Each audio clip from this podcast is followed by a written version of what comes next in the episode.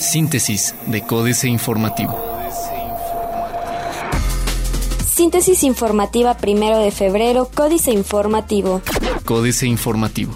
Diputados de Querétaro aprueban reforma para sancionar con más severidad casos de corrupción. Con 24 votos a favor, la 58 legislatura del Estado de Querétaro aprobó la iniciativa de ley de responsabilidades de los servidores públicos del Estado de Querétaro, la cual, además de abonar al tema de acceso a la información, permitirá sanciones por la vía penal en casos de corrupción. En sesión de pleno que tuvo un retraso de dos horas, así como la inasistencia justificada del diputado Mauricio Ortiz Proal, María Antonieta Puebla Vega, diputada presidenta de la Comisión de Transparencia y Rendición de Cuentas, destacó que con esta iniciativa se transparenta de oficio y de origen el uso de los recursos públicos. Tras concesionar recolección de basura, Corregidora ampliará cobertura. Las rutas de recolección de los turnos vespertinos y nocturnos tendrán una ampliación en su cobertura en los próximos días, dio a conocer Carlos Herrerías Tello de Meneses, secretario de Servicios Públicos municipales de Corregidora. El pueblito celebra el 280 aniversario de su Virgen con el tradicional Paseo del Buey. Con el Paseo del Buey dieron inicio las fiestas del 280 aniversario de la Virgen del Pueblito en el municipio de Corregidora. Por poco más de una hora fueron paseados por las calles del pueblito los cuatro bueyes que serán sacrificados para la preparación del caldo que se servirá este lunes primero de febrero. Ignacio Arreola Olvera, miembro de la mayordomía vieja, relató que en tiempo pasado las personas de condición económica baja debían demostrar de dónde provenía su buey, por lo que era a través de un recorrido por las calles como se demostraba su pertenencia y las condiciones en las que se encontraban el toro que se prepararía.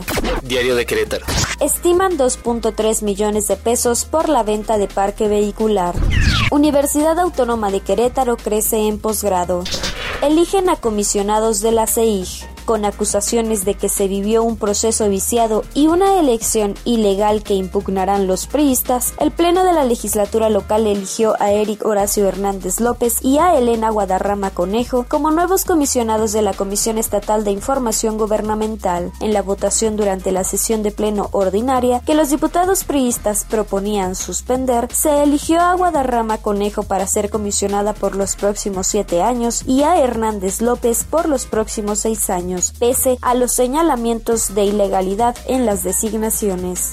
UNAM instala sitio web sobre equidad de género. El programa universitario de estudios de género diseñó el micrositio Equidad de Género en la UNAM que puede consultarse en la página www.pueg.unam.mx para promover la igualdad entre mujeres y hombres en las estructuras académico-administrativas de esta casa de estudios. Ana Buquet, directora del PUEG, explicó que se trata de una plataforma institucional que contiene de manera integral el proyecto Institucionalización y Transversalización de la Perspectiva de Género en la UNAM. Este soporte permitirá no solo a esta, sino también a otras instituciones educativas de México y América Latina avanzar en ese rubro.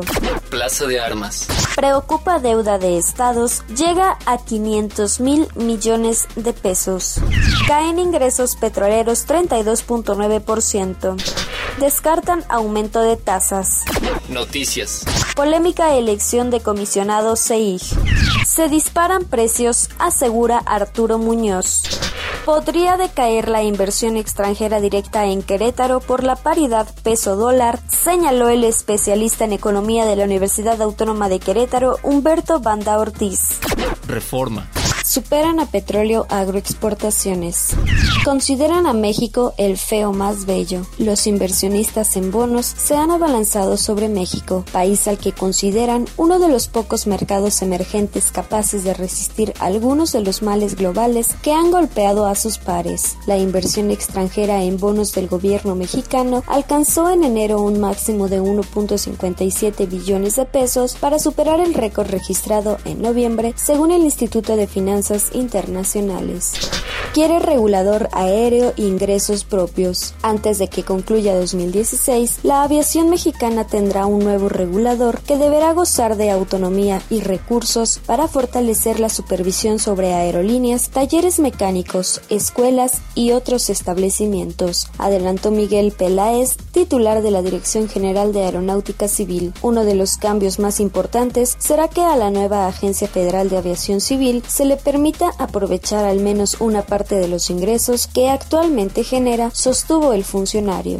Perciben diferente golpe inflacionario. Mientras las autoridades celebran que en 2015 se registró la inflación anual más baja de la historia, algunos consumidores, sobre todo de clase media, ponen en duda la veracidad del registro. Analistas consultados explicaron que todo depende del cristal con que se mire. La jornada. Se gastan 408 mil millones solo en intereses de la deuda pública. El costo financiero del endeudamiento total del sector público mexicano implicó un gasto sin precedente de 407.893.6 millones de pesos durante 2015, el cual tuvo un incremento anual de 14.8% en términos reales, indica el informe sobre las finanzas públicas y la deuda al cuarto trimestre del año pasado. Ese aumento porcentual en el pago de intereses y comisiones implicó un alza de casi 62 mil millones de pesos en 2015 2015 respecto al cubierto durante 2014, indicó el reporte de la Secretaría de Hacienda y Crédito Público a la Cámara de Diputados. Baja de 5 a 1% la utilidad de la red compartida que recibirá el gobierno. HSBC congela contrataciones y salarios para ahorrar costos. Volatilidad del dólar impactó hasta en 30% el costo de los boletos de avión. Excelsior. Especialistas descartan que en México suban tasas de interés. Economistas de Banorte, Barclays, Banamex y BX afirmaron a Excelsior que descartan que el Banco de México eleve su tasa de interés en su decisión de política monetaria del próximo jueves, con lo que el Instituto Central refrendará la posición de México como el mejor país emergente, en un entorno donde la mayoría de mercados en desarrollo han tenido que subir sus tasas, como Brasil, Chile y Perú, a los que se sumó Colombia el pasado 29 de enero al elevarla en 25 puntos base para llevarla a 6%. Los impuestos tapan el hoyo petrolero, informe de Hacienda. Se dispara uso del crédito de nómina, monto promedio de 54.300 pesos. Legalizar marihuana reduciría 26% ingresos del narco, asegura el Senado. Internacional. Uruguay. Nuevos acuerdos llevaron en 2015 al menor aumento salarial en 12 años. Iowa. El primer filtro de precandidatos. Petrobras recorta 5% inversiones por escándalo y baja de precios. Jornada. Petróleo Brasileiro SA recortará su plan de inversiones 2016-2020 en 5% a 93 mil millones de dólares, debido a que la petrolera estatal brasileña intenta lidiar con la baja de los precios del crudo y una enorme investigación por corrupción, publicó el domingo el diario Globo. La atribulada firma, conocida como Petrobras, podría reducir sus inversiones aún más si completa una serie de ventas de activos para disminuir la deuda, informó el diario sin citar fuentes. Otros medios. Cinco sitios web realmente útiles donde no necesitarás registrarte. Cuatro videojuegos que pasaron a la historia por considerarse malditos. ¿Cómo dañan tu cuello los dispositivos móviles? Excelsior. El uso excesivo de dispositivos móviles representa un grave problema de salud para los jóvenes, pues la adicción a ellos y una mala postura corporal pueden conducir a padecer el llamado síndrome de cuello de texto. La directora de la Sociedad Mexicana de Shiazud y Medicina Tradicional Oriental, Yuriko Takiguchi Velázquez, indicó que el término del padecimiento es de cierta forma nuevo y desde hace 5 o 6 años atrajo la atención de los médicos y, de esta manera, empezaron a hablar de un fenómeno asociado a las nuevas tecnologías. Financieras. Dinero. Los memes de Andrea Legarreta, Enrique Galván Ochoa. un fin de semana que pintaba tristón por la noticia de los millares de despidos que habrá en la nómina del gobierno federal, se animó al menos en redes sociales. En el programa de Andrea Legarreta y Raúl Araiza de Televisa expresaron una serie de opiniones en materia económica que provocaron enojo y pitorreo. Antes de seguir, los conductores no son tontos, solo que el patrón Emilio III los hizo representar ese papel porque probablemente hubo un patrocinador que pagó por el servicio.